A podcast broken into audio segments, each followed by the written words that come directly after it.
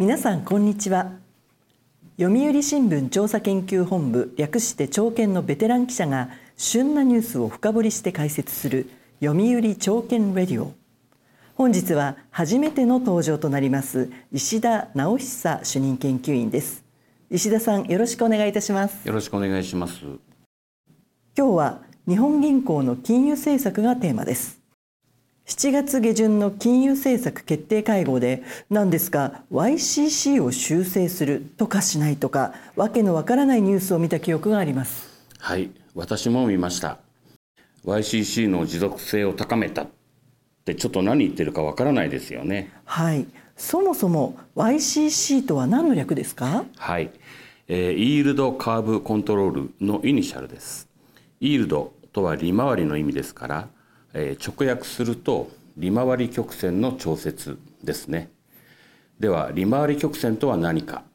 ちょっと頭の中でグラフを描いてほしいのですけれど。グラフですか？はい、まあ、折れ線というよりは曲線のグラフですね、えー、横軸にはお金を貸し借りする期間の長さ、えー、左から1年2年といって、えー、順に右に行くほど10年20年と長くなっていく、え、縦軸は金利ですね、えー、軸が0%で下から順に 1%2%3% と高くなっていきます。あの後ほど説明しますけれども貸し借りの期間が長くなるほど金利は高くなりますからグラフは右肩上がりの曲線を描きます。これがイールドカーブです。でこのイールドカーブの10年のところを日銀は0%に制御しているわけです。はい。このグラフ普通は右肩上がりなのであれば10年のところをゼロとすると左の方はマイナスに沈んでいきますよね。そうなんです。あの実際のマーケットでも期間の短いところの金利はマイナスになっています。ただなんせあの無理やり10年ものの金利を抑え込んでいますからどうしても自然な右肩上がりのグラフにならなくてこれまでも5年ですとか7年ですとか少し短いところの方が10年ものより金利が高くなるという逆転現象が生じることがありました。ここで右肩上がりにならない曲線がなぜ不自然なのか考えてみましょう。あのある日ですねあのとっても信用できるお友達からこう頼まれたと想像してください。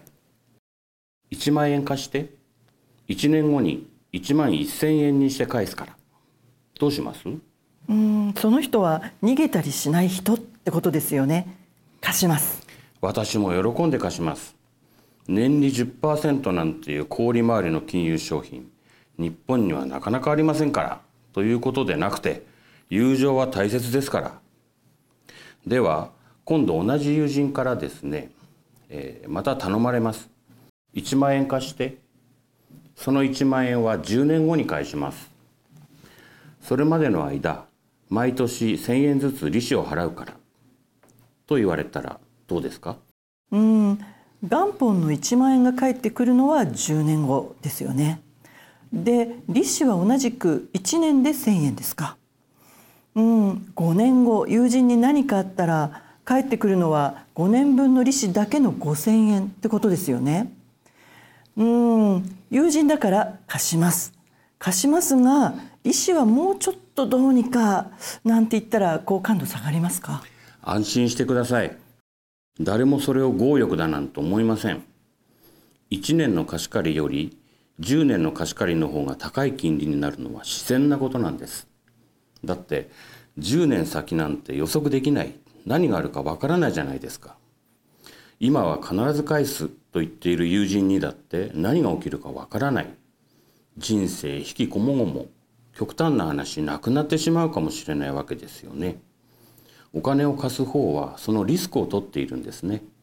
ですから何パーセントか何十パーセントかまあそれは分かりませんけれどもリスクに見合う高い金利を取って当然なんです。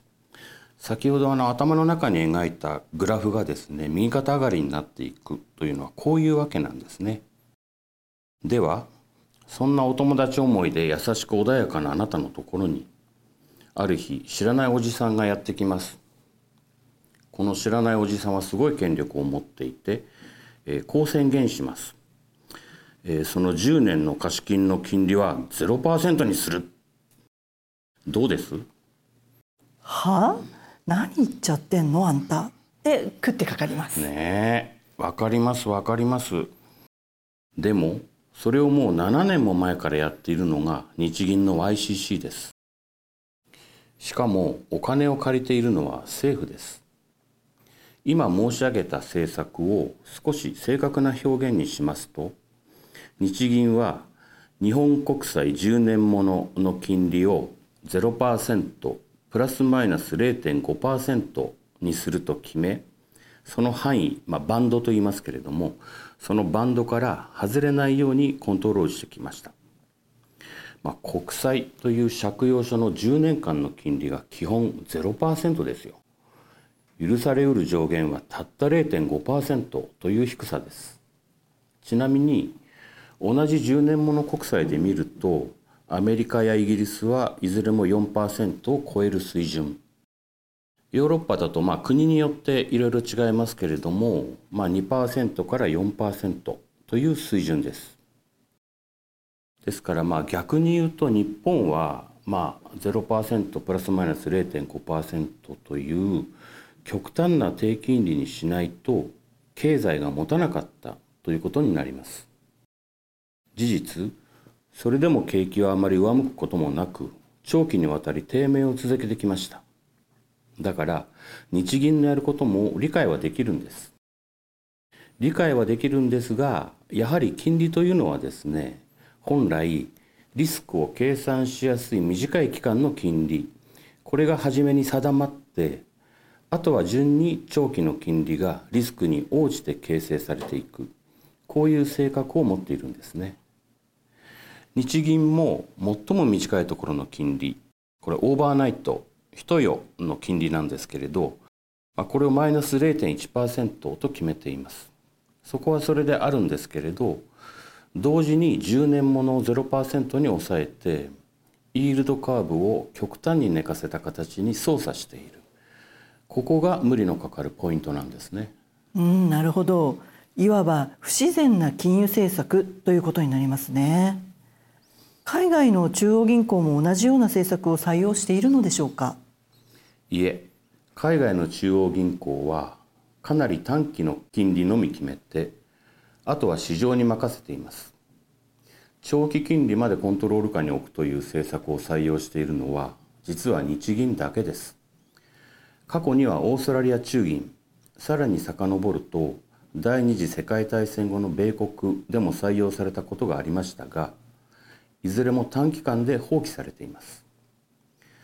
世界標準にならない理由は、まあ、一つには効果が薄いということがありますがそれよりもある意味やっちゃいけない金融政策という意識があるように思います。なるほど。後半ではやっちゃいけないという意味を聞いていきたいと思います。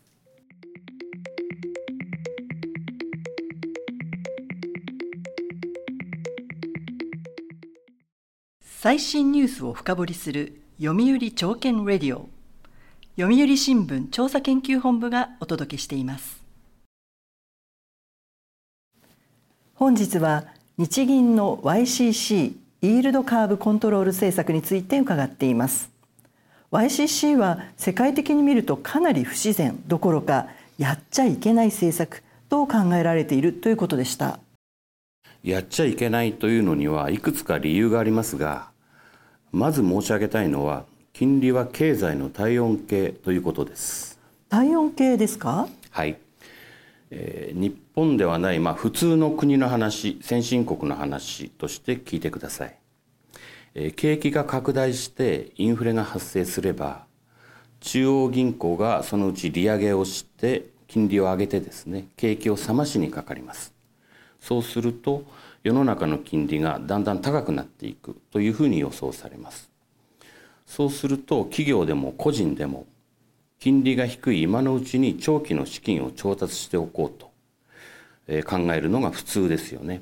例えばあの住宅ローンなんかをイメージしていただくと分かりやすいかもしれません。で長期資金の取り合いになりますからあの短期資金よりも長期の資金こちらの金利の上昇具合の方が大きくなります。イールドカーブが右上に向かってこう傾斜が立っていくそういうイメージですね。逆に経済活動が鈍くなって金利が先々下がると思えば今の高い金利で長期の資金を借りるのは損ですからカーブが寝ます。つまり経済の見通し次第で金利というのは体温計のように上下する。市場での金利形成を見ておけば世の中の大半の人が先々の経済をどう見ているんだというのがなんとなく分かってくるとこういうわけです。うん、そうすると YCC は体温計を壊しているあるいは隠していると言えますか？その通りです。他の先進国では自然な金利形成を妨げて体温が分からなくなる。そのことの怖さを熟知しているのでそうしてまで長期の金利を抑え込む必要はないと判断しているというわけです。あの少し補足の説明が必要と思います。あの日本には体温計がありませんが今ないにもかかわらず海外からの投資が割と盛んにされています。これはあの海外のプロの投資家が日本という国の特殊性に関する経験則を蓄積してきたそのことが大きいんです。例えば日本は政治がかなり安定している。ヨーロッパでは近年連立政権にどういう主義主張の政党が加わるかによって政策の振れ幅が大きくなってきています。アメリカでもトランプ政権からバイデン政権へ政権交代の時に国会にボートが乱入するなど相当な混乱が見られました。日本は効か不効か、まあ、自公政権がひっくり返るということは今想像する必要がない。それから日本企業は、えー、昔に比べて衰えたと言ってもいまだに高い技術を持ち海外で稼ぐ力は相当に強いです。こうしたさまざまな要素を勘案した結果日本はこれから高い成長は見込めない。見込めないけれども、まあ、おそらくはまあ徐々に衰退していくけれども、まあ、当分は安定している。まあ言ってみればそこそこ元気なお年寄りのように見られています。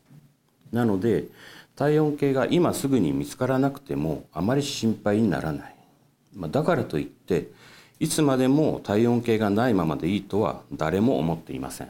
はい。YCC の弊害は他にどういう点がありますか？国債を買ってくれなくなるという点も深刻な問題です。あのここで国債の価格と金利の関係を、まあ、できるだけ簡単に説明しましょう。国債とは国の借金の証文です。10年後に100万円払います。利子は0円。岸田文雄と書かれた証文が市場で売り買いされていると想像してみてください。これを素直に100万円で買うということは利子もなくひたすら10年待って元本100万円を回収するという、まあ、投資行動としては極めて既得な行動です。普通は10年後に入るお金が100万円と決まっているのならなるべく買い値を下げたいと考えます。例えば90万円で買えれば10年間で10%余りの利回りを売ることができて、まあ、我慢した甲斐が少しはあるというものです。つまり国債価格の値下がりイコール金利の上昇。逆に言うと国債価格の値上がりイコール金利の下落低下という関係が成り立ちます。はい。日銀は YCC で10年ものの金利を0%に制御しているというお話でした。これって額面100万円の国債は100万円で売買せよ。値下げは許さん。ということですよね。その通りです。いくら元本割れの危険が一応はないからといって無茶な話だと感じませんか？はい。私などはこの元本割れなしという国債につきものの売り文句がですね、まあ、そもそも嘘っぱちと思っていますけれど、まあ、今日はそれは省きます。まあ、いずれにせよ投資する側から見るとあまたある金融商品の中で日本国債は魅力に乏しい商品なのです。魅力がないのに誰が買っているんでしょうか？日銀です。日銀が自ら国債を100万円で買い入れるのです。しかも大量に、うん、YCC の現場をですねちょっと漫画チックに描くとこんな感じになります。ある人が国債というものを持っていてこの商品を市場に売りに行きますでこの国債いくらで売れるかな？90万円かな？95万まではつかないだろうな。で見渡してみるとですね一人だけ知らないおじさんが100万円という手を挙げています。あれ？あそこで100万円って手を挙げてんのがいるぞ。嘘だろ？いいの？あんた誰？日銀。あそう。じゃあ100万円で売ったってなもんですよ、うん、他の人が手を出さないほどの高値で日銀が買ってくれるので国債がどんどんどんどん日銀に集まって今や発行済み国債の半分以上を日銀が保有しています。このような国家はありません。はい。日銀が大量に国債を買い入れてるということは政府が大量に発行しているということですね。おっしゃる通りです。そここそが日本の病でみんなで考えなくてはいけない課題と考えていますがそこを私話し始めると終わりません。はい。ではそれはまた別の機会にということでそろそろ終わりましょう。最後にこの YCC 日銀はいつまで続けるつもりなのでしょうか？これはあの上田総裁がですねはっきりおっしゃっていてえー、来年も賃金が持続的に上昇するかどうかそこを見極めたいというふうなことをおっしゃっていますなので、まあ、その見通しがついてからというのがメインシナリオなのでしょう、まあ、実際にその春になって賃金が決まってくる春闘が終わるそこまで待たない可能性もありますけれどもいずれにしても賃金が持続的に上昇していくというのを見極めてからということになろうかと思います。あの上田総裁はですねもともと高名な学者でいらして、えー、金融のプロ中のプロなんですね。で YCC といういわば邪道の金融政策には本来消極的であるはずです。今総裁というお立場でなかなか言えないでしょうけれど本当はやりたくない早くやめるべきだと考えているように私には思います。しかし早めに YCC をやめればまあ、程度は分かりませんけれども金利は必ず上昇しますつまり景気を下押ししますそれで日本企業の業績が悪化して賃上げどころではないとなってしまうとようやく回り始めた日本経済の好循環を止めることになってしまう。賃金が上がらないのは日銀のせいだと経済悪化の主犯にされてしまいます。日銀にすればこのシナリオが見えている。なので当面の間は何と言われようが YCC を続ける構えというふうに見ておくのがいいのかと思います。はい石田さんありがとうございました。読売朝券レディオはこれからも旬な話題を取り上げてまいります。次回もどうぞお楽しみに。